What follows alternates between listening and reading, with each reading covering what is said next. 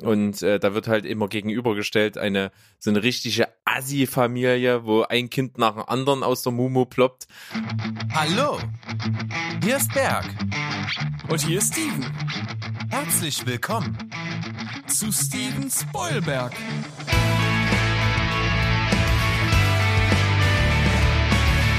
Steven Spoilberg.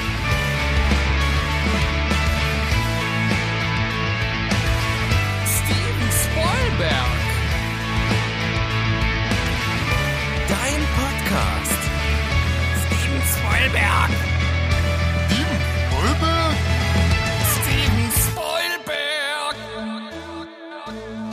Ein herzliches Willkommen an all unsere Zuhörer da draußen. Heute sind wir hier mit einer neuen Folge von Die 10 bei Steven Spoilberg mit Steven.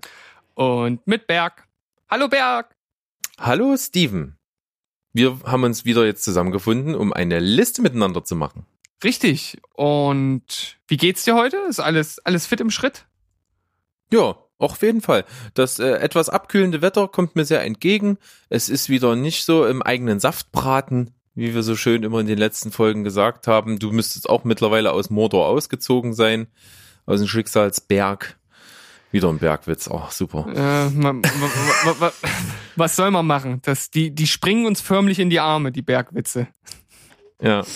Damit kann ich auch nicht hinterm Berg halten. Ja.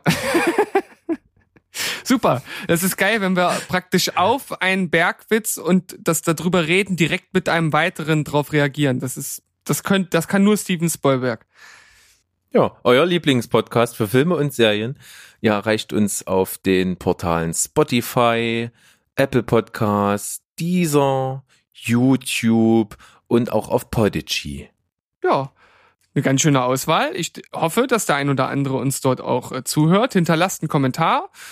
Wir sind immer dran interessiert, von euch zu hören, was ihr von unseren Folgen haltet. Jetzt bei den besten zehn, da ist es natürlich auch durchaus sinnvoll, einfach mal direkt was zum Thema zu schreiben. Heute geht es bei uns zum Beispiel um die zehn besten postapokalyptischen Filme. Und wie immer können wir nicht alle Filme gesehen haben und wir können auch nicht alle in unsere Top 5 mit reinnehmen. Das heißt, wenn ihr das Ganze anders seht oder dann noch Anmerkungen habt, dann schreibt es in die Kommentare, Facebook, YouTube und Co. Ich hatte dieses Mal tatsächlich sehr viele Filme zur Auswahl. Ich habe mir da eine ganze Liste gemacht, was erstmal in diesen Bereich reinfällt. Und das ist total interessant, dass bei diesem Genre es doch auch so ein typisch, ich sag mal, so ein, so ein, so ein, so ein Archetyp des postapokalyptischen Films ja durchaus gibt, den man so direkt vor Augen hat.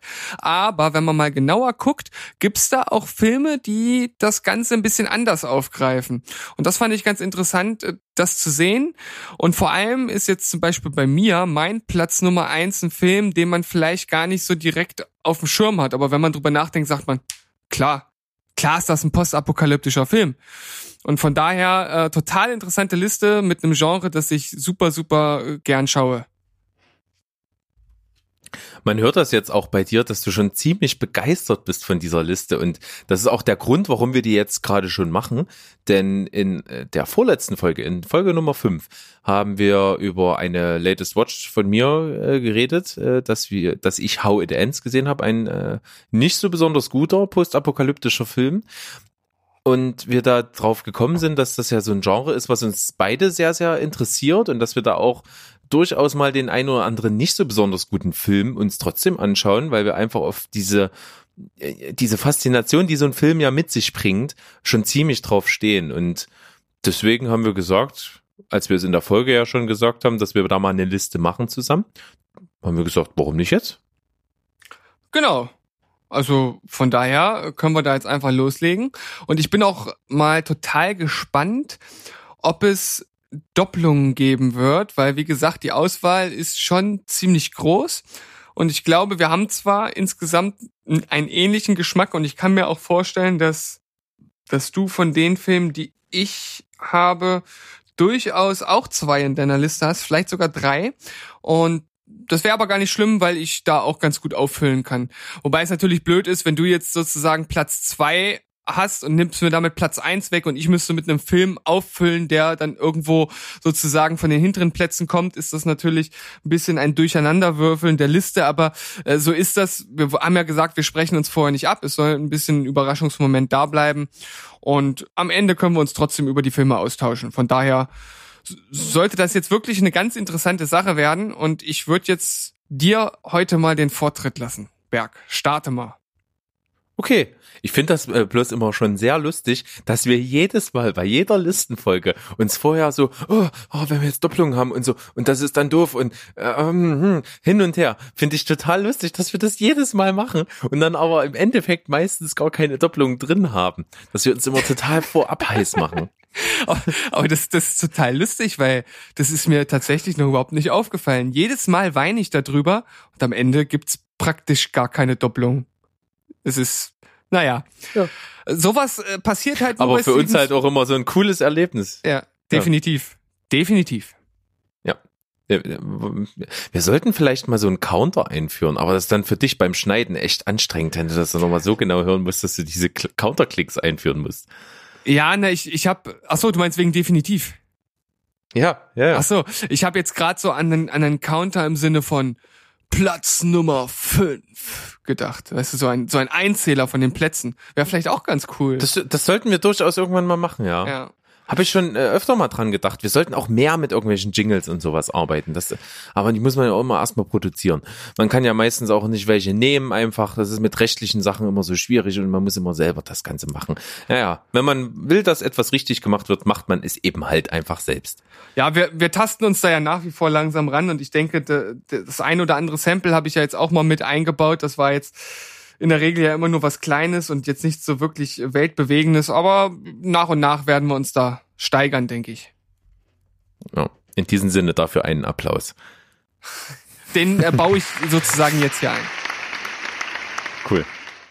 Okay, ich, ich starte mit der Liste, habe wieder, wie man es von mir kennt, keine so wirkliche Reihenfolge. Es sind einfach Filme, über die ich sprechen möchte und die ich äh, zu dem Thema bringe. Und ich beginne meine Aufzählung mal mit 28 Days Later. Aha. Da greift ja, ja sozusagen direkt die letzte Folge auf. Ja, aber nur in dem Sinne, wir haben da kurz mal in der letzten Film, äh, Folge drüber gesprochen. 28 Days Later ist ein Film äh, aus dem Zombie-Genre, kann man schon mal so sagen. Dort ist die Prämisse allerdings etwas anders und man, äh, ich möchte jetzt nicht verraten wie, aber es sind nicht die klassischen Untoten in diesem Sinne, sondern es ist was anderes, was mit diesen Wesen in diesem Film nicht so wirklich stimmt. Und wir springen rein, wie der Name schon sagt, 28 Tage nach Ausbruch dieser Pandemie. Ja? Äh, man weiß das also am Anfang, dass es auf jeden Fall irgendwie ein Virus oder ähnliches ist und ähm, erfährt dann so langsam, was das mit diesen Menschen eben macht. Und 28 Tage nach dieser, äh, nach, ja, wie sagt man so schön, Patient Null, ja. Ist schon ganz schön viel äh, schiefgegangen. Also die Welt, äh, oder beziehungsweise spielt ja in England, also die Insel ist schon ganz schön äh, in Anarchie und, und, und äh, Chaos ausgebrochen und es ist alles schon sehr, sehr endzeitmäßig.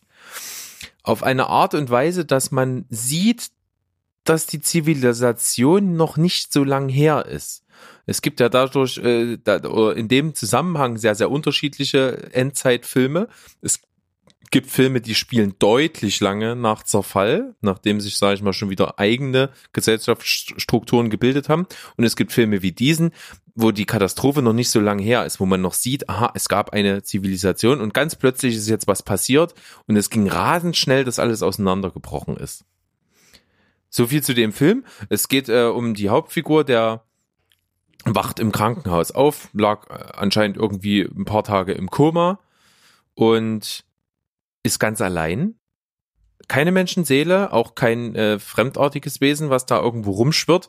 Und er begibt sich halt äh, auf dem Weg aus dem Krankenhaus hinaus und ist vollkommen fassungslos was, was, und kann sich nicht erklären, was so richtig passiert ist, ist auch sehr äh, überrascht, dass er keine Menschenseele antrifft. Und das war eins der besonderen Sachen. Er läuft dann eben durch London und London ist komplett menschenleer. Und das ist äh, schon sehr beeindruckend damals gewesen, ne? dass man so diese, diese Stadt, die man so kennt aus Filmen, sieht und es ist nirgendwo eine Person zu sehen, alles ist irgendwie vermüllt und sowas. Und das äh, erschafft schon einen etwas realitätsnaheren Eindruck als jetzt, sage ich mal, irgendwelche Science-Fiction-Handlungsstränge in Endzeitfilmen. Ja, ähm, du hattest ja auch in der letzten Folge schon angedeutet, der Film, der geht halt einfach, ja, zu, zu dem Zeitpunkt, als er erschienen ist, völlig anders an, an das Genre ran. Und ich kann mich auch noch wirklich richtig gut daran erinnern, wie damals die Kritik auf den Film reagiert hat und dass der echt super Kritiken bekommen hat. Ich hatte ihn damals dann relativ zeitnah gesehen und fand ihn gut, konnte aber nicht diese ganz krassen Kritiken nachvollziehen. Vielleicht ist das tatsächlich einer der Filme, den ich jetzt nach den ganzen Filmen, die in diesem Zombie-Apokalypse-Genre danach kamen, jetzt nochmal ganz anders sehen würde. Gerade mit der Erfahrung, die ich jetzt durch andere Filme gesammelt habe. Also ich, ich denke, du hast den ja nicht zu Unrecht hier mit in die Liste reingenommen. Also da, da, da scheint ja irgendwas drin zu sein, der ihn da äh, außergewöhnlich macht. Also auch nach unserer letzten Folge habe ich eigentlich gedacht, es ist ein Film, da hätte ich jetzt tatsächlich direkt wieder Lust, den zu gucken, einfach um zu schauen, ob das, was du jetzt erzählt hast, ähm, da wirklich so zutrifft in dem Maße. Ich habe das auch selbst gemacht, äh, dass ich den mal wirklich mit einem ganz großen Zeitabstand dann mal einfach wieder geguckt habe. Und der ist richtig super. Also der ist zu dem Zeitpunkt, das ist bei mir jetzt auch schon wieder ein, durchaus ein paar Jahre her, zu dem Zeitpunkt echt richtig gut gealtert. Also konnte, kann man immer noch super gucken. Gerade wenn man auch äh, Cillian Murphy auch in vielen anderen Rollen jetzt einfach schon mal gesehen hat, der ist ja in dem Film relativ wortkarg. So viel redet er dort nicht. Und er ist ja auch großteils relativ alleine in dem Film. Und der trägt das richtig gut. Also der hat, man, man realisiert erst im Nachhinein, was der eigentlich in dem Film mit seiner Rolle für eine Mammutaufgabe gehabt hat. Ne? Der, der stützt sich ja schon ganz schön auf seine Figur und wie die sich in dieser Welt bewegt. Und das muss ich sagen, ist mir sehr gut im Gedächtnis geblieben, funktioniert auch heute noch hervorragend. Und was mir ganz besonders noch von dem Film im Gedächtnis geblieben ist, ein ganz, ganz starker Soundtrack. Also dieses Thema, was eigens für diesen Film halt eben komponiert wurde, ähm, ist sehr, sehr charakteristisch, hört man heute noch in, in, an, an anderen Stellen ganz oft, wird es eingesetzt, also in der TV-Landschaft oder so. Und man erkennt das immer wieder. Also das, das ist richtig äh, sehr eindringlich und atmosphärisch. Ja, das ist zum Beispiel was, was bei mir jetzt nicht aktiv hängen geblieben ist. Wahrscheinlich habe ich das auch schon ganz oft irgendwie wieder gehört, aber ich kann es nicht zuordnen. Hm. Googles mal, hörst dir mal an. Äh, erkennst du sofort wieder, glaube ich. Ja, das werde ich auf jeden Fall mal machen. Nach, dein, nach deiner äh, Laudatio auf diesen Film jetzt hier. Also, werde ich machen. Ja. Dann auf jeden Fall richtig sehenswerter Film und auch nicht so dieser eben, äh, wie wir es schon jetzt mehrfach gesagt haben, nicht der klassische Zombie-Film, sondern andere Herangehensweise, aber trotzdem sehr, sehr gut.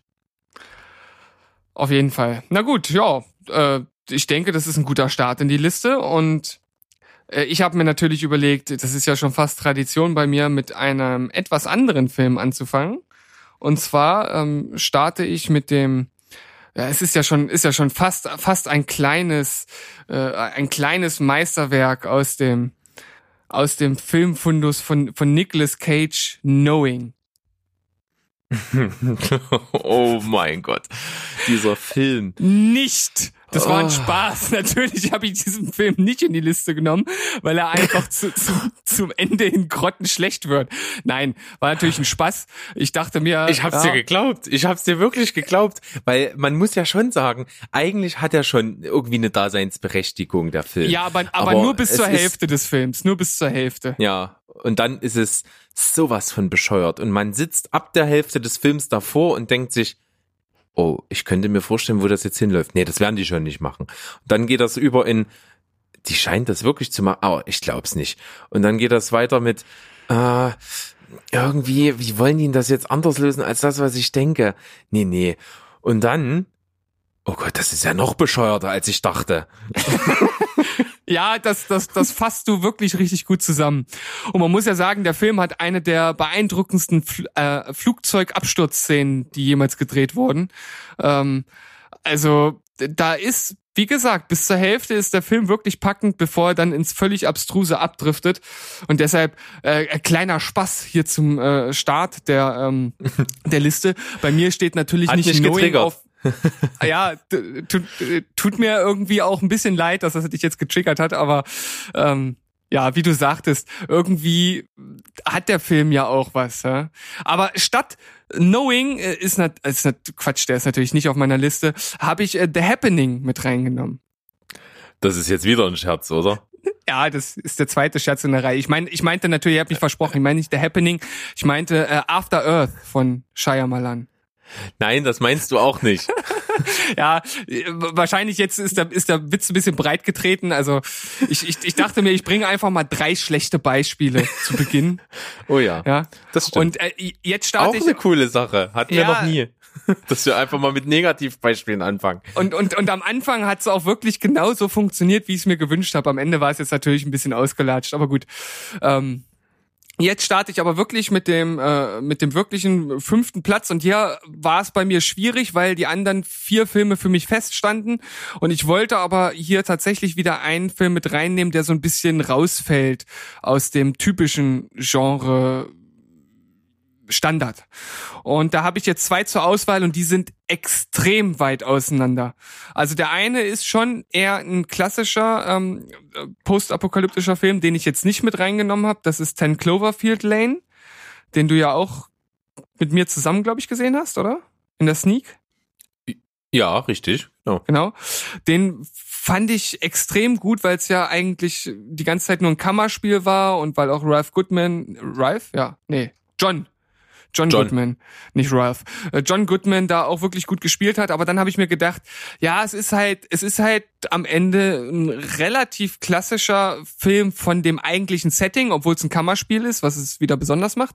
Aber ich habe mich dann für äh, Idiocracy entschieden und das meine ich ernst diesmal. Ich weiß, dass du den Film nicht gut findest, aber äh, für mich Ja, Äh, ist- ist das- ja, irgendwie hat er nicht so richtig für mich funktioniert, gebe ich zu. Ist aber doch schon, zumindest von seiner Aussage her, echt ein guter Film. Und leider auch Ja. sehr prophezeiend, Aktuell. wenn man das so Ja. sehen möchte. Aber was ich Also- genial an dem Film finde, ist die Anfangssequenz. Äh, was, also was genau meinst du mit Anfangssequenz? Das das allererste, was man sieht, oder? Dass äh, na, diese ganze erste, dieser erste Teil mit, wo es darum geht, wie wie Paare befragt werden, wie denn, wie sie das so sehen, dass sie Kinder kriegen wollen und sollen. Und äh, da wird halt immer gegenübergestellt eine so eine richtige Assi-Familie, wo ein Kind nach dem anderen aus der Mumu ploppt und äh, ein, dem entgegen eine Akadem ein Akademikerpärchen, die andauernd bei jedem Interview über die Jahre hinweg immer wieder erklären, warum sie denn jetzt gerade momentan nicht bereit dazu sind, ein Kind in die Welt zu setzen. Und diese Montage funktioniert mega, mega gut und ist echt lustig. Ja, also ich, ich finde, der, der Film hat tatsächlich äh, viel Gutes und das äh, beschränkt sich nicht nur auf die Anfangssequenz. Also um das jetzt zusammenzufassen, es geht halt im Grunde genommen um einen absoluten Durchschnittsmenschen, der als Bibliothekar bei der Army arbeitet und an so einem Experiment teilnimmt. Und äh, das Experiment ist halt, dass man ein Jahr in so einen Kälteschlaf versetzt wird und danach dann wieder daraus zurückgeholt wird. Und da läuft dann halt was schief. Der Verantwortliche wird irgendwie wegen sexuellen Übergriffen oder sowas festgenommen und äh, deshalb geht das äh, Ganze oder gerät das Ganze in Vergessenheit und er wacht halt hunderte Jahre später auf und er erwacht in einer Welt, in der er nicht mehr der Durchschnittsmensch ist, sondern der schlauste Mensch der Welt. Weil die Menschheit einfach so runtergekommen ist, was die Intelligenz angeht und vor allem, was halt ja so einer dieser Stück weit prophezeienden Momente ist, dass ein äh, ehemaliger äh, Wrestler und Pornodarsteller Präsident der Vereinigten Staaten ist. Und äh, wer sich ein bisschen mit Donald Trump auskennt, der weiß, dass er tatsächlich einen Auftritt beim WWF oder WWE mal hatte.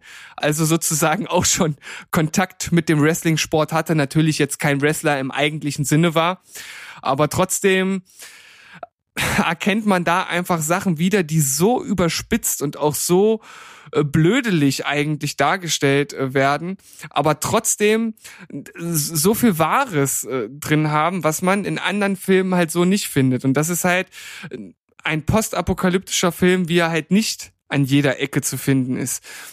Und klar, da sind dann so Einfälle wie, als, als er dann gefragt wird, als schlauster Mensch der Welt, wie, was können wir denn machen, um das Landwirtschaftsproblem zu beheben? Und er guckt sich das an und sieht halt, dass sie die Felder mit Gatorade wässern. So, und dann ist natürlich so der erste Schritt, hm, vielleicht sollten wir dazu Wasser nehmen. Und dann, wie Wasser? Das macht doch gar keinen Sinn, ne? Also, dass halt äh, die Menschheit immer mehr. Wegen der Elektrolyte. wegen der Elektrolyte, ja, dass die Menschheit halt immer mehr in, in so eine in, in so eine Richtung driftet, die halt uns vielleicht auch in so eine Richtung drücken könnte. Ich meine, das ist natürlich extrem überspitzt dargestellt, aber da sind so viele lustige Szenen halt drin. Man muss auf den Humor stehen, definitiv, aber es ist eine beißende postapokalyptische Satire, die meiner Meinung nach wirklich gut ist. Und das Interessante ist, die ist halt damals beim Testpublikum absolut durchgefallen, äh, wollte keiner sehen. Und die Filmfirma, die dahinter stand, ich weiß jetzt nicht mehr genau, ich muss mal ganz kurz gucken, 20th Century Fox, hat dann gesagt, okay, wir machen keine Werbung für den Film, wir lassen ihn einfach irgendwie laufen. Und das ist so ähnlich wie, ich sag mal, ja, so ein bisschen wie bei Austin Powers. Im Kino hat's kein Schwein interessiert damals, den ersten Film, und auf DVD ist es dann so ein, so ein kleiner Geheimtipp geworden. Und so war das auch bei dem Film, dass halt viele danach gesagt haben, dass das wirklich eine treffende Satire über die Probleme der zukünftigen Gesellschaft darstellt. Also ich schließe mich dir einfach an auch wie du schon sagst, ich fand ihn nicht besonders, ich würde mir auch nicht nochmal angucken. Aber ich erkenne den, diesen Kultcharakter, den dieser Film angenommen hat, erkenne ich auch wirklich an. Und es sind wirklich von den Ideen her halt wirklich gute Sachen drin. Und es ist, wie du schon äh, ausgeführt hast, eine Satire die in einer dystopischen Zukunft einfach spielt und viel von dem mit drin hat, was, wovon wir in unserer heutigen Gesellschaft gar nicht mal mehr so weit entfernt sind. Das ist ein bisschen beängstigend, aber es ist trotzdem sehr humoristisch in diesem Film dargestellt und ich würde sogar sagen, sollte man gesehen haben. Ja, also äh, wer wirklich mal was was Lustiges sehen will, was aber doch irgendwo auch, wie gesagt, so ein kleines Quäntchen Wahrheit hat, äh, schaut euch den mal an. Ihr müsst ein bisschen auf abgefahrenen Humor stehen, das muss man wissen, aber ansonsten gibt's von mir eine Empfehlung. Ja, schön. Dann komme ich mal zu meinem vierten Platz gleich. Ich habe mal einen etwas unbekannteren Film mir jetzt rausgesucht. Und zwar handelt es sich um den Film Delikatessen. Nicht zu verwechseln mit dänische Delikatessen, sondern wirklich nur Delikatessen. Ja, habe ich in meiner Recherche auch in diesen Listen gesehen und ich habe den auch schon öfters ja, öfter mal äh, gelesen oder drüber gelesen, aber habe den Film nie gesehen und wusste auch gar nicht, dass ich den überhaupt in dieses Genre einzuordnen habe. Der ist vor allen Dingen deswegen da einzuordnen, weil man das gar nicht so genau sagen kann, ob er dazugehört. Aber es hat den Anschein. Das ist nämlich ein Film, der spielt an einem Ort zu einer Zeit, die man beide nicht einordnen kann. Es okay. wirkt alles so irgendwie ein bisschen postapokalyptisch. Es müsste es nicht mal zwingend sein. Es wirkt fast ein bisschen wie eine Fantasiewelt. Aber ich für meinen Teil persönlich würde den sogar als postapokalyptisches Setting bezeichnen. Es geht also um eigentlich hauptsächlich ein, ein großes Wohnhaus. Das liegt irgendwo total im Nebel. Man sieht nicht viel von der Umgebung. Man sieht nur dieses Haus und diese Bewohner. Und die sind allesamt ein bisschen merkwürdig, seltsam, skurril und man merkt deutlich die Handschrift von äh, Jean-Pierre Genet, seines Zeichens ja der Macher von ähm, Die fabelhafte Welt der Amelie und äh, andere Filme, die alle samt äh, sehr, sehr fantastisch irgendwo sind, also die sehr äh, skurrile, schrullige Elemente in sich bergen, immer so ein bisschen verzaubernd sind und ähm, was Besonderes. Und genauso ist es auch mit Delikatessen. Es geht also quasi um dieses Haus. Und äh, es herrscht quasi eine Hungersnot, wenn man so will. Es, man kommt schwer an Lebensmittel oder andere Nahrung heran. Und die Menschen essen komische Sachen, also unter anderem Schnecken und irgendwelche anderen komische Widerwärtigkeiten, die da irgendwo äh, diese finden. Und auch so scheint es nicht viel zu geben. Ne? Also das deutet schon alles sehr darauf hin, dass irgendeine Katastrophe die Menschheit oder irgendwas vernichtet hat äh, zu großen Teilen und es auch nicht mehr viel gibt einfach und dass alles irgendwie aufbereitet wird, dass, dass die Leute so, so viele Sachen sammeln aus scheinbar untergegangenen Zivilisationen und daraus irgendwie selber so Sachen für sich bauen. Alles ist so do-it-yourself-mäßig und auch wie die Leute untereinander sich verstehen, ist alles so ein bisschen komisch. Und da- das spielt eben in diesem Haus und man, man lernt diese Bewohner kennen und was die alle so machen. Und da gibt's auch sehr, sehr lustige Sachen, aber es ist vor allen Dingen halt sehr, sehr surreal und besonders trifft's ganz gut. Es ist sehr besonders. Also das klingt auf jeden Fall auch nicht nach dem typischen postapokalyptischen Film, also nach nach etwas, was man sich dann anschauen könnte, wenn man mal ein bisschen abseits so des äh, typischen Genres gucken möchte. Ja. Deswegen habe ich ihn mit reingenommen, weil es doch wirklich außergewöhnlich ist. Es ist wahrscheinlich auch streitbar, ob das ein postapokalyptischer Film ist. Aber wenn man den Film sieht, hat man schon das Gefühl irgendwie, dass das so eine eigene Welt ist, die dadurch so komisch ist, wie sie eben ist, weil sie irgendwie abgeschnitten ist von dem, was mal war. Anders kann ich mir das nicht erklären. Deswegen ganz typisch auch für, für Jean-Pierre Genet, ganz komische Typen als Schauspieler drin, die Gesichter haben, die so wirklich so ganz außergewöhnliche Gesichter haben und sich so seltsam verhalten und das macht so eine ganz eigene Magie aus. Kann ich absolut empfehlen. Wenn du äh, interessiert bist, ich habe den auf DVD da, kann ich dir mal geben. Ist auf jeden Fall sehenswert. Ja, bin ich äh, dran interessiert. Da möchte ich auch gern mal reinschauen. Soll ich dann Viel gleich mehr kann ich dazu weitermachen? gar nicht sagen. Ja, mach weiter. Viel mehr möchte ich dazu gar nicht sagen. Also, mein nächster Platz ist ein Film, der, denke ich, jedem bekannt sein sollte. Und zwar ist es einer der noch gar nicht ganz so alten Filme von Christopher Nolan, und zwar Interstellar. Hm. Kann man drüber, ja, ist natürlich äh, in gewisser Weise postapokalyptisch, würde ich aber natürlich nicht vorrangig äh, in das Genre eingliedern. Ja, also ich würde sagen, das passt eigentlich schon sehr in das Genre, denn wir befinden uns ja in einer Welt, in der im Grunde genommen überhaupt gar keine Nahrung mehr zur Verfügung stellt, äh, steht, w- w- was für mich äh, ja also wenn man jetzt Apokalypse als ein Ereignis äh, definiert, was eintritt, um dann halt irgendwie alles zu zerstören und dann halt sozusagen das Szenario erstellt wird, dann fällt er da vielleicht nicht rein. Aber trotzdem ist es ein Film, der, wenn man jetzt einfach die Nahrungsnot und dieser Weg dorthin, dass die Menschheit dort eigentlich gar nicht mehr leben kann, auch als Apokalypse ansieht, passt er für mich eigentlich schon sehr gut. Okay, mit deiner Erklärung hast du den Film geadelt für diese Liste. Sehr schön. Also am Ende geht's halt, wie gesagt, darum, dass die Erde eigentlich nicht mehr bewohnt werden kann, weil, wenn ich das richtig in Erinnerung habe, kann man eigentlich nur noch von Mais leben oder Mais ist das Einzige, was angebaut werden kann, so rum, weil alles andere halt überhaupt nicht mehr auf der Erde wächst. Und die Menschheit ist auf der Suche nach einem neuen Planeten. Und da gibt es jetzt halt Fortschritte, was äh, ich glaube, das Wissen über Wurmlöcher angeht. Ist das richtig? Habe ich das richtig in Erinnerung?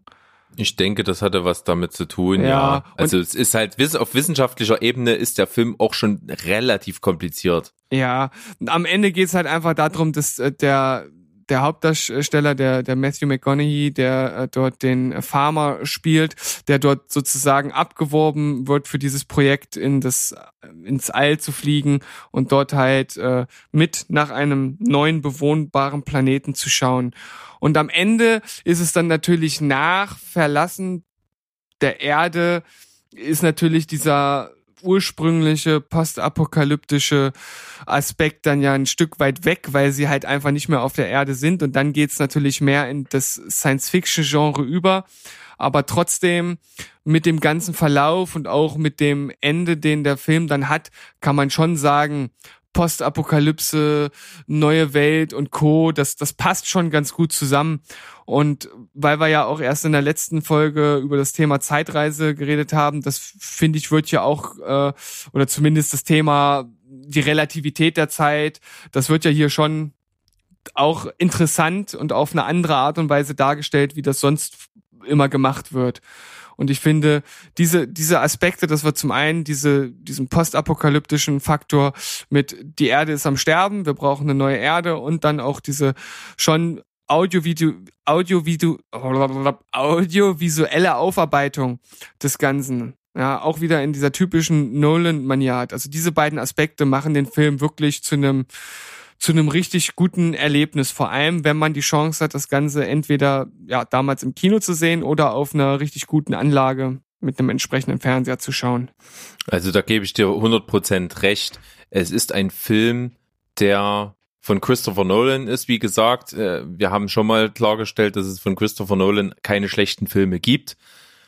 Das äh, beweist dieser Film ein ums andere Mal schon wieder.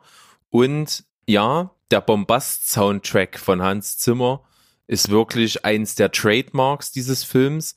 Also der ist so groß und der hat so eine wahnsinnige Wirkung auf den Zuschauer des Films, dass das schon sehr äh, zu her hervorzuheben ist in diesem Film.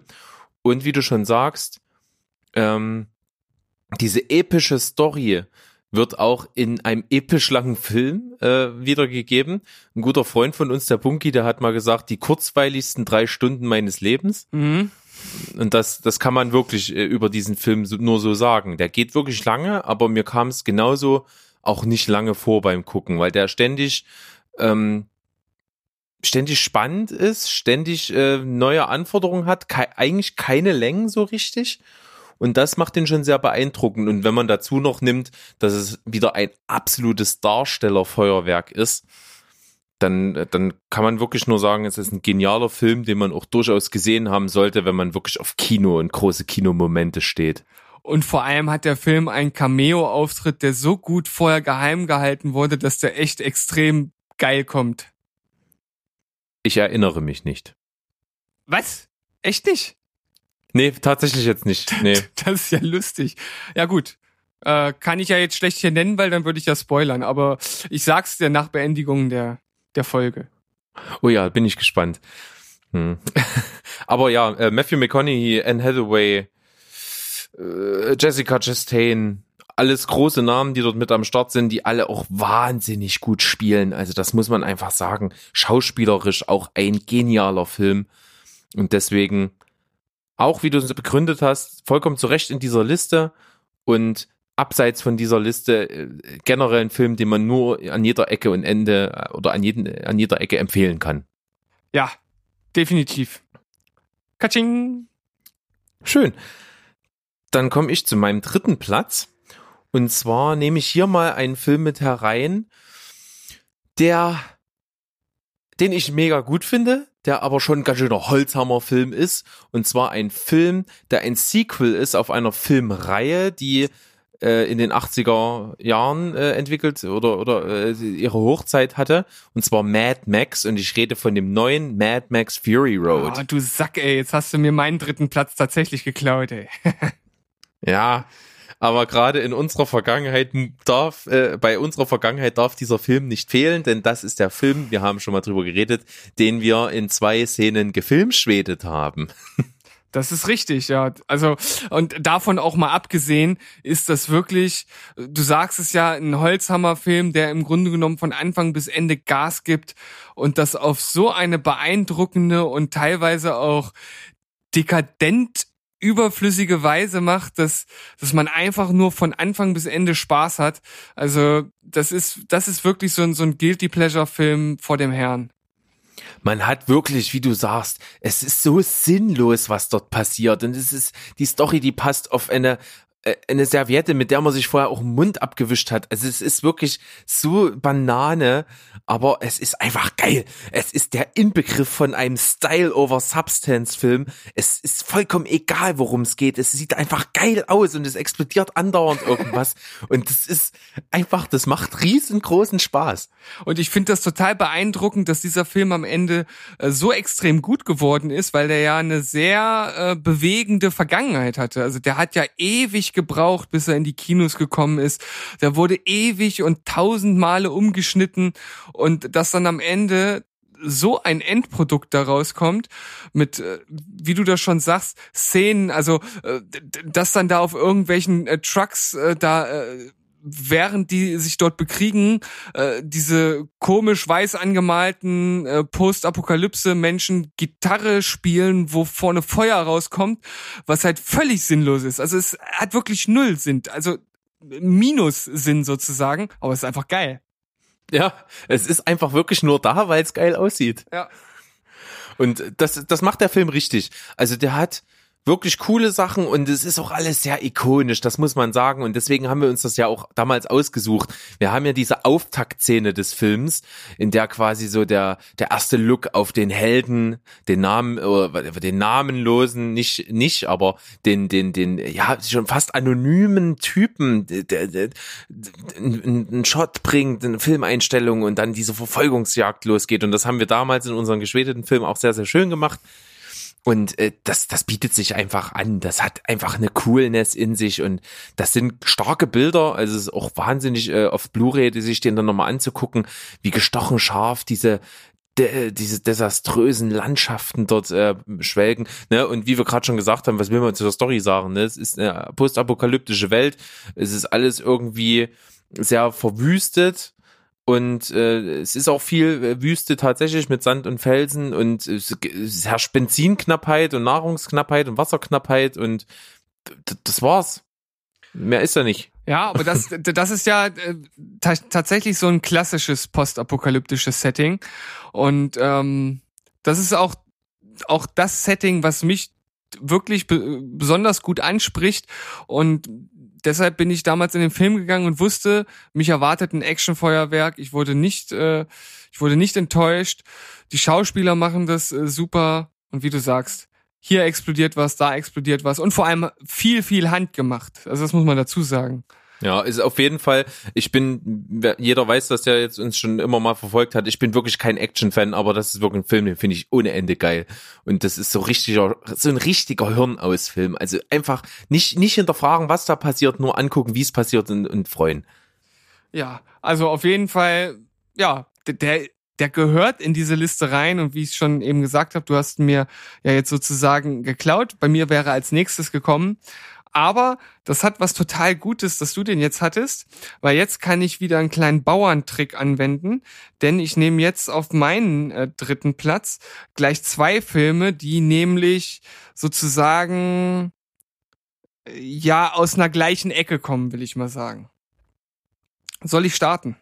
Ja, bitte, ich bin gespannt. Ich, ich würde jetzt hier ähm, zwei Trilogien einbauen. Und zwar zum einen die Tribute von Panem Trilogie und auf der anderen Seite die äh, Maze Runner äh, Trilogie, wobei ich hier vor allem den ersten Film mit reinnehmen würde. Das wäre eigentlich so meine Honorable Mention für später gewesen. Äh, Finde ich, passt aber zu Tribute von Panem ja auch dazu, weil ja beide auf einer Jugendbuchreihe basieren und dementsprechend ja ähnlich angelegt sind, wenn ich mal so, ja, wenn ich das mal so zusammenfassen kann. Und ich finde, dass die äh, Tribute von Panem äh, im Gegensatz zu so anderen Jugendbuchverfilmungen tatsächlich eine war, die man sich auch gut angucken kann, ohne dass man äh, ja ähnlich wie bei äh, Twilight oder ähm, wie heißt hier die andere Äh, äh, die, hier, die Bestimmung. die Bestimmung, genau, die habe ich letztens auch mal gesehen. Fand ich jetzt auch gar nicht so schlecht, aber da ist ja dann auch schon, ja, das, das geht dann auch, auch mehr so in diese äh, Teenie-Love-Schiene, oder zumindest der erste Teil von The Divergent. Ich habe die anderen nicht gesehen. Aber wenn ich jetzt mal auf Twilight und Co. beziehe. Und ich finde, die Tribute von Panem, die haben dann damals so ein bisschen das eingeleitet, dass man sich das wirklich gut angucken kann, dass das auch qualitativ hochwertig gemacht ist. Und es ist halt einfach auch ein, ein sehr, ein sehr gutes, interessantes Setting gewesen, dass man also diese, diese Distrikte hat in dieser äh, Zukunft und ähm, dass aus jedem Distrikt immer zu den sogenannten Hungerspielen zwei auserwählt werden. Das sind dann Kinder im Alter von zwölf bis 17, glaube ich. Ich weiß es gar nicht jetzt direkt. Ich, ich wusste, ich dachte, die, die, die obere Zahl ist gar nicht begrenzt. Nee, die obere Zahl, nach oben ist das doch offen. Da ist doch dann irgendein Teil, wo auch irgendeine eine alte Frau mit dabei ist und so. war das nicht begrenzt? Also ich habe sogar die Bücher gelesen, das ist aber schon ein ganzes Weilchen her. Ich dachte immer, das wäre das wäre begrenzt gewesen. Naja, gut, ist ja auch jetzt Aber nicht so ich- wichtig für, für hm. Ja, na, wenn ich mich an den ersten Film zurückerinnere, das war ja so der, der alles ge- sozusagen ins Rollen gebracht hat. Das waren doch nur Jugendliche, die sich da bekriegt haben. Äh, ja, das kann ich bestätigen. Ja. Aber ist ja egal. Wie gesagt, daran müssen wir es jetzt ja auch nicht festmachen, hast du ja ganz recht. Und äh, ja, äh, es geht halt darum, dass, wie gesagt, die werden auserwählt, die kommen in eine Arena und müssen halt bis zum Tode kämpfen. Und am Ende überlebt nur einer. Und, oder eine. Das Ganze wird vorher wie ein riesiges Medienspektakel aufgezogen. Es gibt also eine Hauptstadt, in der halt diese ganzen Tribute gebracht werden. Die werden vorher trainiert und jeder kriegt sein kleines Promo-Filmchen. Es geht darum, ähm, halt Unterstützer zu generieren, die einen während des Kampfes ähm, immer mal wieder das ein oder andere Gadget zukommen lassen. Es gibt vorher Interviews, eine Riesenshow, das wird inszeniert. Also das Ganze hat halt auch einen extrem starken ähm, medienkritischen, satirischen Charakter im ersten äh, Teil vor allem. Und das äh, zieht sich dann qualitativ eigentlich bis zum Schluss sehr gut durch. Also auch wenn ich ja so vom Impact, den der Film halt hatte, schon den ersten mit am besten fand, sind auch die anderen drei Filme, die danach noch kamen, weil der letzte Teil gesplittet ist, so wie das ja zurzeit Mode ist, in Teil, äh, also der dritte Teil Teil 1 und der dritte Teil Teil 2. Auch die sind super anschaubar und die haben halt auch einfach gute Schauspieler und Schauspielerinnen. Das hat's wahrscheinlich dann auch zum Teil mit so populär gemacht und äh, das hat äh, dieser, was du vorhin erwähnt hast, Divergent halt auch versucht, hat auch ja mit Shailene Woodley eine wahnsinnig gute Hauptdarstellerin und auch, äh, ich glaube, Helen Mirren ist mit dabei und und und äh, ähm, äh, Kate, ja Kate. Blanchett, Tita Blanchett. Tita nein, Titanic Kate. Ähm, äh, äh, ähm, Kate, Winslow, nee, Winslet. Wins Winslet. Winslet. Ähm, die, die ist auch mit dabei, aber das hat irgendwie nicht so richtig funktioniert, war auch wirklich ein, kein besonderer Erfolg und haben sie, glaube ich, sogar abgebrochen. nee, Da die haben, kamen nicht alle, oder? also ist doch. Ich glaube, es, es kam, also drei Filme mindestens und ich glaube auch, dass sie den abgeschlossen hatten. Naja gut, ist aber vollkommen in, in der Unwichtigkeit versunken. Ebenso wie wahrscheinlich auch in nächster, in nächsten Jahren auch die, die letzten Teile von äh, die Tribute von Panem auch ein bisschen in der Unwichtigkeit verschwinden werden, würde ich jetzt mal sagen. Die waren zwar irgendwie noch anguckbar, aber so richtig cool waren die nicht unbedingt. Der erste ist wirklich geil. Der erste hat das äh, richtig gut gemacht. Der zweite ist eigentlich auch sehr gut, hat aber das Problem, dass er wirklich dieser undankbare Mittelteil ist und irgendwie so äh, keinen richtigen Anfang, kein richtiges Ende hat. Und das, das wird dem ein bisschen zum Verhängnis. Naja, vor allem ist der zweite Teil ja im Grunde genommen nur ein Aufguss vom ersten. Jein. Also ich, wie gesagt, ich fand auch ziemlich gut noch den, den zweiten und der Ich- hat viele Sachen richtig geil gemacht, aber ja, aber ist wie also gesagt. Ich, ich, ich fand schon, dass es, äh, dass es im, im Kern äh, ähnlich ist wie der erste. Ja, also die anderen Filme, die gehen dann da schon nochmal in eine deutlich andere Richtung. Ja. Aber wir können uns auf jeden Fall darauf einigen, dass der Film super in diese Liste passt, auch eine wirklich große Relevanz hat, gerade weil die Bücher halt auch äh, bekannt waren und auch Jennifer Lawrence zu dem Zeitpunkt, als sie diese Filmreihe gemacht hat, ja wirklich, der äh, kam niemand dran vorbei in Hollywood an ihr. Absolut zu Recht, Wahnsinns-Schauspielerin in ihrem Alter vor allen Dingen und deswegen die Tribute von Panem, zumindest der erste Teil, wer ihn nicht gesehen hat, auf jeden Fall unbedingt gucken. Ja, also Empfehlung. Und ich habe noch mal ganz kurz geguckt. Es gibt vier, nee, es gibt drei Filme von Die Bestimmung. Und der letzte war Teil 1. Also anscheinend gab es keinen dritten, wenn ich, äh, keinen vierten Teil, wenn ich das jetzt richtig gesehen habe. Also vielleicht hast du doch Hm. recht mit dem Abbruch. Könnt, könnte sein. So, so, könnten wir nochmal nachrecherchieren. Ja. Dann komme ich jetzt zu meinem zweiten Platz und ich mache nochmal das Zombie-Genre, Uh. aber auf eine ganz andere Art und Weise. ja, ich weiß, welcher Film kommt. ja. Und zwar äußerst, äußerst, äußerst lustig und zwar Zombieland. Ja. Habe ich auch in meinen Honorable Mentions drin.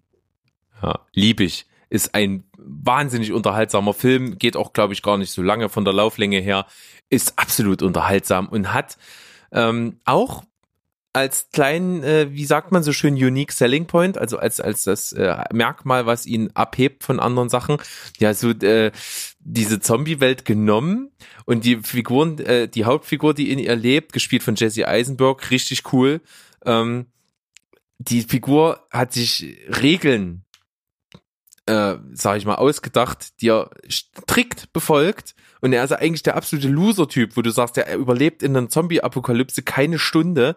Und der ist einer der wenigen, die noch übrig sind und sich in dieser Bewe Welt bewegen können, weil er eben pedantisch diese Regeln einhält. Und wie diese Regeln im Film rübergebracht werden, an welchen Stellen die eingeworfen werden, mit welchen Augenzwinkern, wie pointiert die ins Bild geschmissen werden, macht halt richtig, richtig Laune. Und das macht den Film so geil.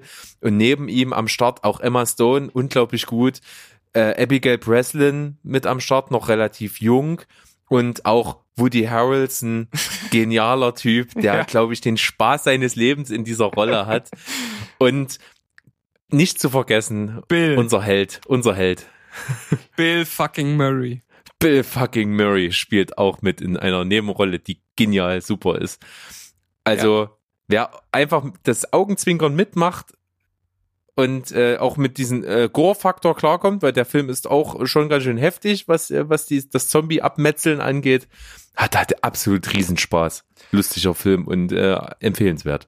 Ja, also da, da gehe ich total mit. Wer auf Zombies steht und auf Komödien, das ist im Grunde genommen die perfekte Vermählung dieser beiden Genres. Und als ich mir mal ein paar Listen zu äh, postapokalyptischen Filmen angeguckt habe, da war natürlich auch äh, Zombieland mit drin und ähm, ein, ein Film, also ich meine, man kann ja im Grunde genommen alle Zombie-Filme mit ins postapokalyptische Genre zählen, weil wenn eine Zombie-Apokalypse ausbricht, dann ist das ja eine Apokalypse, wie der Name schon sagt.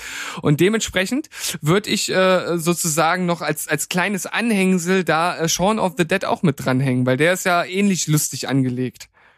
Das stimmt.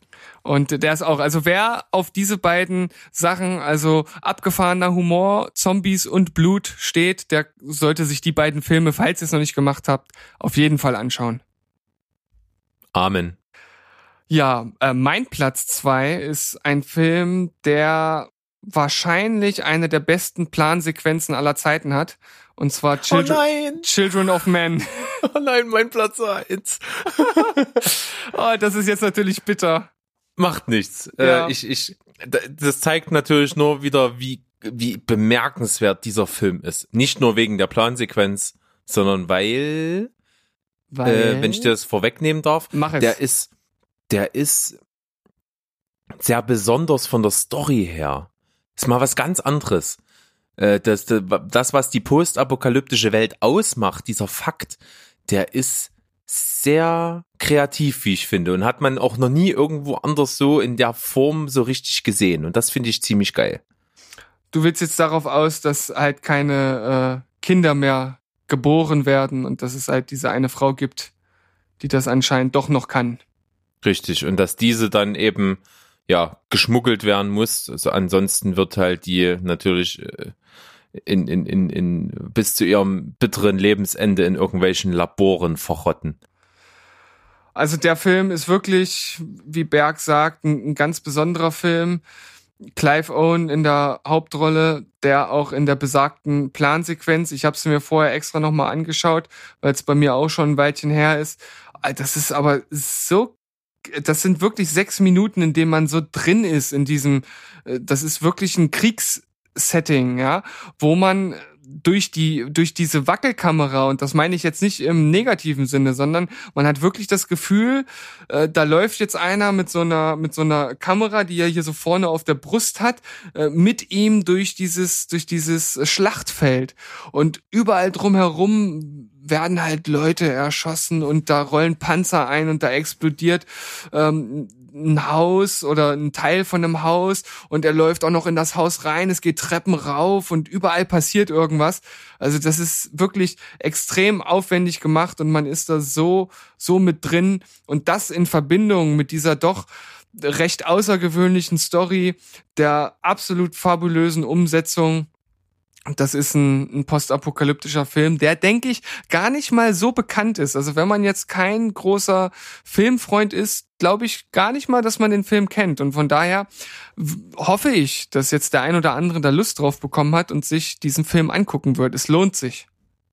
Ist auch tatsächlich einer der Filme, die in dem Genre sehr realistisch sind. Das heißt also, man hat oft natürlich bei postapokalyptischen Filmen es ist immer Science Fiction, ne, und es ist immer halt, man fragt sich, könnte das wirklich so sein? Also viele Prämissen bei postapokalyptischen Filmen sind halt einfach auch ein kleines bisschen an den Haaren herbeigezogen. Aber dieser Film könnte durchaus so passieren und hat deswegen so einen ganz bitteren Beigeschmack. Es ist also auch wirklich kein Feel-Good-Film, das kann man soweit verraten. Es ist ein Film, der in die Magengrube geht, sehr harte Themen anspricht, sehr dramatisch ist und wie du sagst, dann so ziemlich zum Ende hin gipfelt in dieser Bürgerkriegsszene, die einen dann nochmal so richtig bewusst mit auf die Reise durch diesen Krieg, durch diese Kriegsszenerie nimmt und deswegen halt auch so eine wahnsinnige Nachwirkung hat als Film per se. Und das finde ich schon echt richtig gut. Und das ist wirklich äh, von den List Filmen, die wir bis jetzt hatten, glaube ich, einfach wirklich einer der sehenswertesten von der, von der Qualität her einfach. Ja. Also scha schaut ihn euch an. Ich meine, bei mir auf Platz zwei, bei Berg auf Platz eins. mehr braucht man dazu eigentlich gar nicht sagen. Ja. Gut, dann komme ich jetzt mal mit einem ersten Platz. Äh, ich schaue mal in meine Liste. Ich nehme ein Film, den ich sonst nicht genommen hatte, aber ich nehme jetzt einfach mal, ich nehme The Book of Eli. Oh, okay. Ist äh, sicherlich nicht kein wahnsinnig krass überragender Film, aber durchaus ein sehr, sehr unterhaltsamer, sehr guter Film. Ähm, spielt in einem ähnlichen Setting wie Mad Max, würde ich jetzt behaupten.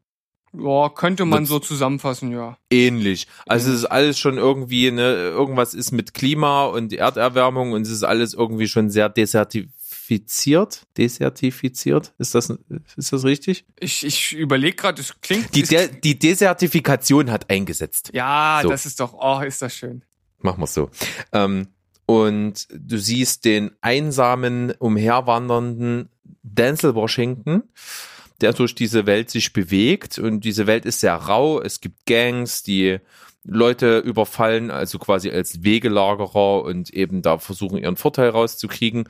Und er wird in einer ziemlich eindrucksvollen Auftaktsequenz gezeigt, wie er eben überfallen wird als einzelner Reisender von einer Gruppe von mehreren Menschen in dieser perfiden Welt, die sehr, sehr hart und rau ist, wo jeder nur um sein Überleben kämpft. Und er wehrt sich dann gegen diesen Angriff und das ist schon ganz schön krass als Auftaktszene. Und im späteren Verlauf kommt er in eine Stadt. Es haben sich also schon wieder Städte und Gesellschaftsformen gebildet. Also es ist schon eine ganze Weile nach der Apokalypse, die man auch sieht. Also die ist irgendwie zurückzuführen auf irgendwie was Atomares auch kann ich jetzt nicht mehr genau sagen, ist nur aus meiner Erinnerung. Auf jeden Fall ist in dieser Stadt gibt es auch ein, ja, schon eigentlich ein Diktator, wenn man so will. Also es gibt ein Stadtoberhaupt, der gerne versuchen möchte, die Menschen unter Kontrolle zu bringen, um seine Macht zu festigen. Und er kriegt mit, dass dieser Reisende äh, ein, eine Bibel dabei hat. Und es wurden irgendwie während der Apokalypse alle Bibeln verbrannt, also es gibt kaum noch welche auf der Erde und er sieht, aha, dieser hat noch eine und er, er möchte das Wort Gottes als niedergeschriebenes Manuskript nutzen, um die Menschen besser zu manipulieren und unter seine Kontrolle zu bringen. Also er möchte Religion missbrauchen, um die Menschen an sich zu binden und seine Macht endgültig zu manifestieren. Das ist so die Handlung des Films. Und der, der Reisende möchte natürlich seine Bibel nicht rausgeben und dann äh, ist natürlich der Konflikt vorprogrammiert. Also ich habe den Film gesehen und ich fand ihn schon unterhaltsam. Ich fand ihn auch gut inszeniert. Ich finde aber diese Prämisse mit der Bibel total Banane, ehrlich gesagt. Ähm, ich finde es einen interessanten Ansatz, insofern, dass es ja in, in der, ja, in der Menschheit ja genauso war dass die Kirche ja dann doch äh, von erst von einem von diesen Glaubensgedanken, der den Menschen Halt geben soll, ganz schnell in eine Richtung gedriftet ist, wo es dann einfach äh, etwas war, um, um äh, Menschen zu instrumentalisieren und zu kontrollieren. Und dieser, dieser fromme Gedanke, der eigentlich dahinter steht, missbraucht wurde. Und wenn die Menschheit sich jetzt neu gründet, ist es, es liegt der Gedanke nahe, das nochmal so zu versuchen. Deswegen finde ich es eigentlich gar nicht so banane, sondern finde es eigentlich gesellschaftlich recht interessant. Ja, also wenn man das natürlich so sieht und du das so beschreibst, macht das durchaus, durchaus Sinn. Äh, beim, bei mir ist wahrscheinlich einfach diese, äh, diese grundlegende, eher ablehnende Haltung dem gegenüber. Aber wenn man natürlich in einer Welt ist, wo alles wieder ein bisschen auf Null gesetzt wird und man praktisch all das, was mal war, gar nicht kennt und nicht weiß und sozusagen wieder von neu startet, könnte sich natürlich die Geschichte ein Stück weit wiederholen. Also wenn man das so angeht, ist das vielleicht gar nicht so unglaubwürdig, aber vielleicht fehlte mir da, als ich den Film geguckt habe, zu wenig Vorstellungskraft. Na, sei es drum. Ist ja nicht so schlimm, aber kann man sich durchaus angucken. Wie gesagt, wer, wer wem das jetzt gefallen hat, was ich erzählt habe, der kann sich den auch ruhig mal geben. Finde ich auch vor allen Dingen ganz äh, richtig sehenswert wegen der Bilder per se. Also diese diese äh, wüstenartige Landschaft und diese größtenteils Ocker- und Erdfarben, die in dem Film äh, präsent sind, die machen einen richtig coolen Look. Denzel Washington selbst macht eine sehr gute Figur, so ein bisschen zwischen unnahbar, etwas anonym und aber trotzdem irgendwie ein Charakter. Und Gary Oldman spielt in dieser Stadt diesen diktatorischen Typen, also den Bösewicht, wenn man so will, in dem Film. Und wenn Gary Oldman ein was richtig gut kann, auch wenn er einen ganz tollen Commissioner Gordon in Batman gespielt hat, also den, den Inbegriff des Guten, ähm, hat er dort eine Bösewichtrolle und das ist so richtig sein Ding und das funktioniert gut. Ja, daran kann ich mich auch noch erinnern, dass er das wirklich sehr gut gemacht hat und deshalb zwei Hauptdarsteller, die halt einfach gut sind, ergibt dann natürlich am Ende einen unterhaltsamen Film. Ja, zu mehr will ich ihn jetzt auch nicht äh, äh in die Luft heben, auch wenn es mein Platz eins ist, aber jetzt eher not, notgedrungen, dass ja. du meinen Platz eins hast. Aber jetzt kannst du ja nochmal richtig glänzen und nochmal richtig ein auf dem ersten raushauen. Ja, ich habe ja vorhin schon so ein bisschen angeteasert, dass ich äh, mir einen Film rausgesucht habe, bei dem mir dann erst so wirklich bewusst wurde, nachdem ich mir nochmal angeschaut habe, was fällt denn eigentlich so in das Genre alles rein? Und dann dachte ich so, ja klar, also es ist ja eigentlich ganz klar ein postapokalyptischer Film. Und der hat damals extrem hohe äh, Wellen geschlagen. Und ich, ich würde sagen, man könnte das jetzt fast im übertragenen Sinne äh, äh, sogar sehen äh, oder im, im wörtlichen Sinne sehen, nicht übertragenen. Äh, und zwar äh, habe ich Matrix auf Platz eins gesetzt. Ja, stimmt. Aber Weil, wie kommst du jetzt auf Wellen? Ich habe jetzt gedacht, jetzt kommt Waterworld. ja, ich, ich habe drüber nachgedacht, den in die Liste der fünf mit reinzunehmen, weil ich den Film tatsächlich wirklich gut finde.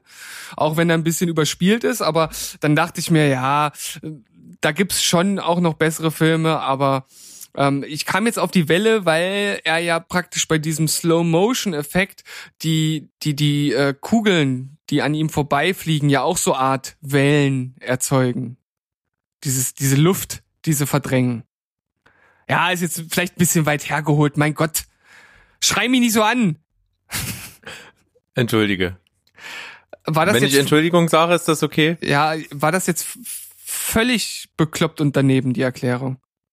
Nein, kann ich nachvollziehen. Aber äh, zum Film selbst. Er, ja. Erzähl mal, was dich so bewegt hat, diesen Film da mit reinzunehmen.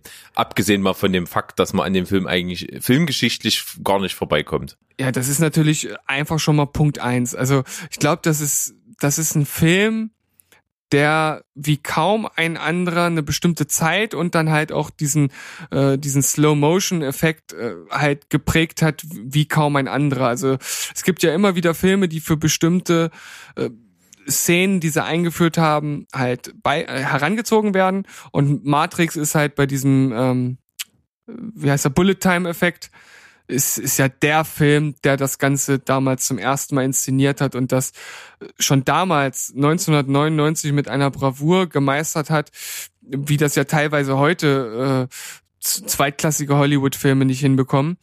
Und das war ein Film, der damals auch äh, Keanu Reeves dann nochmal so einen richtigen Karriereboost äh, gegeben hat, der ähm, mit seiner Story auch, ja, tatsächlich sehr andere Pfade gegangen ist. Für mich, als ich den damals gesehen habe, ich war 14 Jahre alt, also oder oder vielleicht auch schon 15, ich weiß nicht mehr genau, ich habe ihn nicht im Kino gesehen, ich habe ihn danach auf DVD gesehen.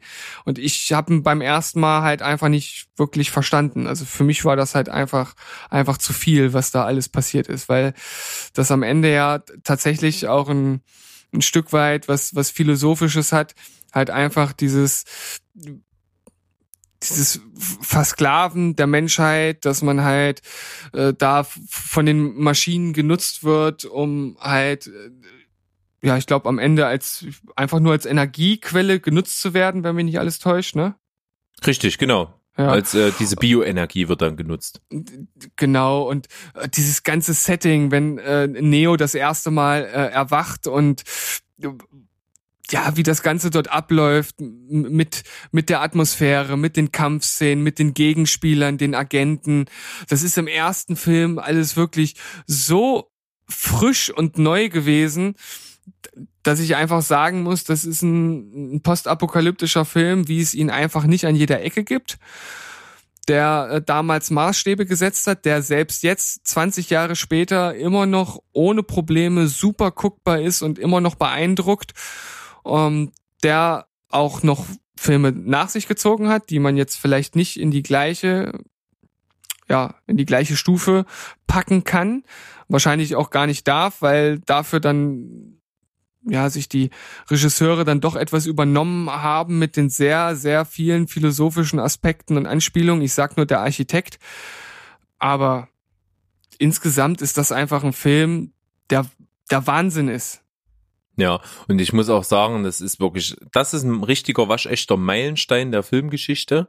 Nicht wegzudenken und hat, wie du schon sagst, Maßstäbe gesetzt und ist, ich bestätige das, auch heute noch wirklich so viele Jahre danach absolut gut guckbar. Und mittlerweile weiß man auch, also oder wir wissen auch ja, jetzt noch mehr zu schätzen, was dieser Film vor allen Dingen eben storymäßig geleistet hat. Im Prinzip ist er ja damals mehr oder weniger beworben worden oder so populär geworden durch, durch seine Action und durch seine Spezialeffekte. Aber ich finde ihn einfach so gut wie er ist und so wichtig wie er für die Filmwelt ist, einfach auch durch diese Story, die einfach wirklich äh, absolut packend ist und auch heute noch Teil, äh, berichtige mich, Teil einer, einer gar nicht mal so abwegigen Menschheitstheorie ist, dass es relativ wahrscheinlich ist, dass wir sogar in so ein, in so ein Szenario leben. Ja, ist natürlich total abgefahren, ne? Dass äh, es da tatsächlich dann Leute gibt, die, die dann äh, so weit gehen, ähnliche Theorien zu entwerfen. Ich weiß es gar nicht ganz genau, äh, über was du jetzt sprichst. Ich habe mich da nicht mit beschäftigt. Also ich glaube, es gibt so eine Wissenschaftstheorie, dass dieses Prinzip, ne, Menschen äh, glauben nur, dass sie ihr Leben leben und eigentlich äh, ja, Gefangene sind und das nur in ihrem Kopf simuliert wird und dass diese Theorie an sich gar nicht so abwegig ist. Wenn man jetzt mal zum Beispiel bedenken würde, dass es, äh, oder was heißt, wenn man bedenken würde, es ist ja relativ wie soll ich das sagen, klar, dass es halt noch anderes Leben im Weltall gibt. Und wenn man jetzt davon ausgeht, dass es sehr wahrscheinlich ist, dass es auch äh, Rassen gibt, die so überlegen sind und eben zum Beispiel eben auch die Menschheit dafür gebrauchen können, die irgendwie zu nutzen und denen was vorgaukeln müssen, dann ist das gar nicht so abwegig, dass sowas tatsächlich sein könnte. Ich glaube, ich habe das mal gelesen, dass äh, das durchaus eine sehr sinnvolle, logische Theorie ist in der Wissenschaft. Es ist total abgefahren. Aber äh, ich sag mal, bei den vielen Menschen, die es ja jetzt zurzeit auf der Erde gibt, wäre ja durchaus auch die Wahrscheinlichkeit hoch, dass irgendwo mal irgendein äh, minder bemitteltes Alien auch mal irgendwas verhaut und irgendeiner aus dem ganzen Ding ausbricht und das Ganze auch zum Fallen bringt. Oder nicht? Wäre mindestens genauso wahrscheinlich. Halte ich, glaube ich, für eine, für eine, für eine Art, die so, so übergeordnet äh, überlegen ist, äh, für unwahrscheinlich, dass so ein, äh, so ein kleiner Mensch da was ausrichten könnte. Aber Mhm. ist ja, wir, wir sind nicht dafür da, das jetzt auseinander zu klamüsern. Ist, ich fand es nur interessant, dass ich das mal irgendwo gelesen habe, dass das äh, generell eine, eine wissenschaftliche Theorie ist, die als nicht komplett Hanebüchen anerkannt ist. Ja, also das ist äh, total spektakulär, ja, dass anscheinend auch der Film da so einen kleinen Anstoß gegeben hat. Ich weiß ja, Ja, man nicht, was, sollte auch nicht zu viel darüber nachdenken, sonst stürzt man wirklich in irgendeine Sinnkrise. Und Ja, das wollen wir ja hier nicht. Wir wollen ja unterhalten bei unserem Podcast Steven Genau. Spoilberg. Und äh, in diesem Sinne würde ich sagen, könnten wir jetzt abschließen, indem wir vielleicht noch einmal kurz nennen, welche Filme wir noch so auf unserer Liste stehen haben. Wollen wir da im Tandem so hin und her machen oder? Ja, lass uns das so tun. Also ich hatte auch Book of Eli bei mir noch draufstehen, hattest du ja dann genannt. Ansonsten äh, Terminator 2 hätte ich mit reingenommen. Ist zwar äh, sozusagen dort, wo er ja spielt, der spielt ja jetzt zu unserer Zeit kein postapokalyptischer Film, aber wir wissen ja alle, die Roboter kommen ja aus der Zukunft, wo schon alles kaputt ist äh, und so weiter und dementsprechend ist das für mich auch ein Film, der in das Genre mit reinpasst. Ja. Auch sehr bemerkenswert fand ich die Netflix-Produktion aus dem letzten Jahr, Die Auslöschung mit Natalie Portman. Ja, habe ich hab ich auch gesehen. Ja, ähm, kein Film, der für ewig irgendwie im Gedächtnis bleiben wird, der aber eine gewisse Faszination hat. Also ist auch von der Prämisse her sehr, sehr einzigartig, sehr, sehr visuell und hat auch einen recht eigenen Kosmos, den es erschafft und auch durchaus mal wieder eine andere postapokalyptische Prämisse. Und das macht ihn eigentlich schon irgendwie besonders und deswegen erwähnenswert. Ja, ich, ich fand ihn auch besonders, äh, kann mich jetzt aber, äh, glaube ich, daran entsinnen, dass ich das Ende auch irgendwie ein bisschen komisch fand. Ja, okay. Äh, du willst nichts mehr dazu sagen, dann mache ich, Nein. mach ich, mach ich, mal, mach ich mal weiter. Äh, ich äh, nehme Snowpiercer hier noch mit rein. Das ist der Film, der komplett in einem Zug spielt. Also das Setting ist natürlich auch total Hanebüchen, weil es in der Zukunft spielt, wo einfach alles vereist wird und es gibt halt so einen Zug, in dem die Menschen leben und dort gibt es, ich sag mal ähnlich wie das jetzt bei uns auch ist, eine, eine, eine ja eine Unterschicht, eine Mittelschicht, eine Oberschicht, äh, unterschiedliche Waggons, wo ja sozusagen diese Gesellschaften dann halt leben und äh, es geht halt um eine Revolte, die dann dort äh, stattfindet. Alles auch sehr fantasievoll und auch gar nicht mal so schlecht umgesetzt. Mit als Hauptstell äh, Hauptdarsteller dabei ist äh, äh, hier Captain America himself, äh, Ja, Chris Evans. Chris Evans, genau. Ja, der macht den Film auch äh, durchaus besser, als er ist. Ich fand ihn damals ziemlich hanebüchen. Aber okay, ist halt dann so. Ähm, dann möchte ich noch kurz nennen, einen Film, den man mal nennen kann, wenn es darum geht, dass Robert Pattinson ein ziemlich guter Schauspieler ist. Und zwar der Film The Rover. Äh, er spielt dort quasi die, die zweite Hauptrolle. Die erste ist äh, Guy Pearce. Und ist auch so ein postapokalyptisches Setting. Ähm, auch ähnlich wie, wie, wie hier Mad Max und Book of Eli, so von der Ausrichtung her. Ähm, schauspielerisch von Robert Pattinson sehr, sehr hervorzuheben und deswegen sehenswert. Okay. Dann nehme ich äh, noch Oblivion mit rein. Äh, Film mit Tom Cruise, ja, wo er, ich, ich sag mal, so eine so eine so eine Standard-Überwachungstätigkeit in, in, in der Zukunft äh, oder in, ja, in, in so einem Zukunftsszenario halt ausführen muss und dann auch irgendwann merkt, dass irgendwas nicht ganz stimmt. Ähm, hat eine Auflösung, die es in ähnlicher Form auch in einem anderen Film äh, sch- schon gibt, den wir auch äh, sehr gut finden. Ich sag nicht noch mehr, ansonsten spoiler ich, aber auch sehenswert. Ja, hatte ich auch auf meiner Liste. Ist vor allen Dingen für mich ein sehr, sehr bemerkenswerter Film, weil der, äh, weil ich die Designer, die diesen Film gemacht haben, wahnsinnig gut finde. Also wie kreativ man sein muss, um dieses Flugobjekt alleine, was er in diesem Film halt äh, als sein Arbeitsgerät quasi bedient, äh, zu entwickeln. Und wenn man überlegt, das haben die dann halt auch ähm, nur zum Teil am Computer animiert, sondern halt auch das Cockpit selbst haben die halt gebaut und auch ähm, die Beweglichkeit des Cockpits haben die halt wirklich mit Robotertechnik im Studio nachgebaut. Das ist, äh, sieht wahnsinnig gut aus, äh, futuristisch, sehr krass und, und hat echt, äh, bleibt sehr im Kopf. Und ebenso auch das, ähm, die Basis, also das Haus, in dem er lebt, ist äh, so ein Haus über den Wolken und so mit so einem mit so einem Glaspool, wo drunter halt nur äh, ja, quasi die Wolken sind, ist, ach echt designmäßig wahnsinnig geil. Also von sowohl von der äh, Vehikelarchitektur her als auch von der äh, Wohnarchitektur. Hast du noch was? Äh, ich habe noch eine ganze Menge, deswegen ich will gar nicht mehr so viel erzählen, weil ansonsten sitzen wir noch Stunden hier. Aber also ich würde noch mit reinnehmen Snake Plissken, die Klapperschlange.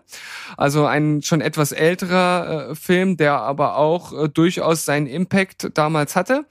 Dann äh, die beiden Arnold Schwarzenegger Filme Running Man und Total Recall, wobei Total Recall deutlich besser als äh, besser ist als Running Man und bei mir auch Running Man so eine ja so eine Sonderstellung hat, weil das so einer der ersten Ani-Filme war, den ich gesehen habe und ich war damals einfach Arnold Schwarzenegger-Fan. Und der Film für sich genommen ist wahrscheinlich gar nicht so gut. Der ist auch bei den Kritikern nicht gut weggekommen, aber ich fand den damals schon sehr, ja, sehr cool, sagen wir es mal so. Ähm, dann habe ich noch äh, Postman bei mir draufstehen, auch wenn die Grundprämisse ein bisschen Banane ist, fand ich ihn eigentlich ziemlich gut inszeniert. Und auch äh, Waterworld, der ja auch mit Kevin Costner ist, ist für mich auch ein äh, super postapokalyptischer Film. Dann ein Film, der aus einem äh, etwas anderem, ja, wenn man so will, Genre kommt, weil es ein Animationsfilm ist, und zwar Titan AE. Das ist ein äh, Zeichentrickfilm. Ähm, hatte damals extrem gute Kritiken bekommen, ist auch ein Film, den man sich super angucken kann, äh, weil er halt nicht zwingend nur für Kinder gemacht ist. Und halt Fun Fact am Rande, ich fand halt damals einfach das Musikvideo von Lit dazu total lit. hm. äh, okay. Schlechter Wortwitz, aber, aber trotzdem gut. Müdes Wortspiel, aber ja.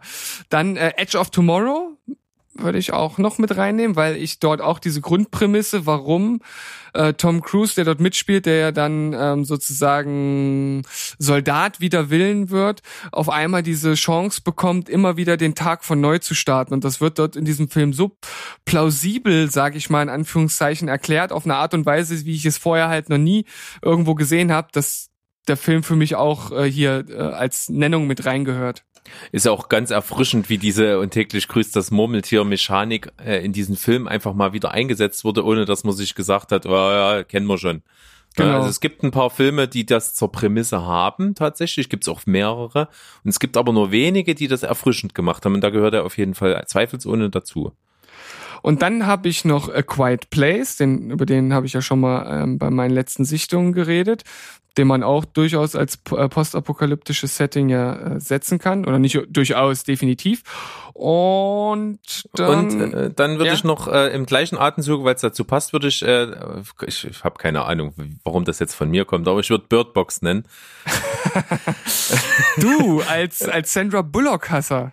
Ja, aber wie gesagt, wir hatten das schon mal auseinanderklamüsert. Ich finde sie in dem Film gut, weil sie in dem Film unglaubliches Arschloch spielt und das zu ihr passt aber ähnlich geartet wie A Quiet Place, bloß eben mit einer leicht anderen Prämisse, dass halt eben die Menschen äh, nicht nicht sehen dürfen. Bei A Quiet Place ist es ja, die dürfen kein Geräusch machen und bei Bird Box ist es ja, die dürfen nicht gucken. Und äh, das ist auch ziemlich gut umgesetzt gewesen. Äh, ich war auch schon ein paar Mal kurz äh, drauf und dran, den Film zu schauen, hab's aber bis jetzt noch nicht gemacht. Würdest du es mir empfehlen? Ja, auf jeden Fall. Also der ist, äh, ich würde sogar sagen, ähnlich gut wie A Quiet Place, eben mit einer anderen Grundvoraussetzung. Und äh, Sandra Bullock macht ihre Sache gut. Und ich mag ja, habe ich schon mal gesagt, solche Filme, die den Zuschauer in das, was die Personen im Film erleben, mit reinzieht. Das finde ich ganz geil, weil äh, du genauso als Zuschauer hast du so begrenzte Kameraperspektiven und siehst eben auch nicht. Die Leute sehen nichts und du siehst auch nicht, was da passiert. Und das, schafft eine ganz äh, so eine ganz eigene Mitmachatmosphäre für den Zuschauer. Das finde ich das finde ich ziemlich gelungen. Ja, also wenn man sowas halt in dem entsprechenden Genre gut einbaut, also ne, dort geht's ja darum, sieht man was oder sieht man es nicht. Und wenn man dann diese Kameraperspektiven mit einnimmt und einen da so mit reinzieht, ist das natürlich ein auf jeden Fall sinnvoller Schachzug von den Machern. Was ich jetzt, so die letzten Filme, wir haben es gleich geschafft. Äh, ich okay, würde ich habe nämlich äh, keine mehr. Ja, ich würde noch äh, Pacific Rim mit reinnehmen, als vielleicht jetzt nicht den ganz klassischen postapokalyptischen Film, aber alleine dieses Setting, dass sie da riesen Roboter bauen und sich vor diesen äh, Monstern halt beschützen müssen, würde ich schon als äh, apokalyptisches äh, Szenario äh, durchaus mit äh, ansetzen. Und ich finde, der ist halt einfach bombastisch inszeniert und auf ganz andere Weise, als das zum Beispiel äh, Transformers gemacht hat, der ja auch, ich sag mal, mit einem ähnlichen ähnlichen Bombastfaktor arbeitet. Ähm, aber Pacific Rim macht das auf eine Art und Weise, die irgendwie ja deutlich ja, ich möchte jetzt das Wort erfrischender auch nicht irgendwie überstrapazieren, das haben wir glaube ich schon ein paar Mal genannt heute, aber das halt einfach anders macht, so dass es irgendwie annehmbarer wirkt für mich. Und wenn man dann den zweiten Teil sieht, da haben sie dann den Fehler gemacht, das halt einfach wie ein Transformers Film wirken zu lassen. Und deshalb ist der erste Film für mich einer, der hier in die Liste gehört. Und als letztes als so kleiner äh, Low Budget äh, Film, der aber trotzdem gut aussieht und der meiner Meinung nach auch relativ knapp an den Top 5 vorbeigeschrammt ist, ist District 9. Ja, vor allen Dingen der ja durch seine gesellschaftskritische Note halt äh, unglaublich erfolgreich war. Ja.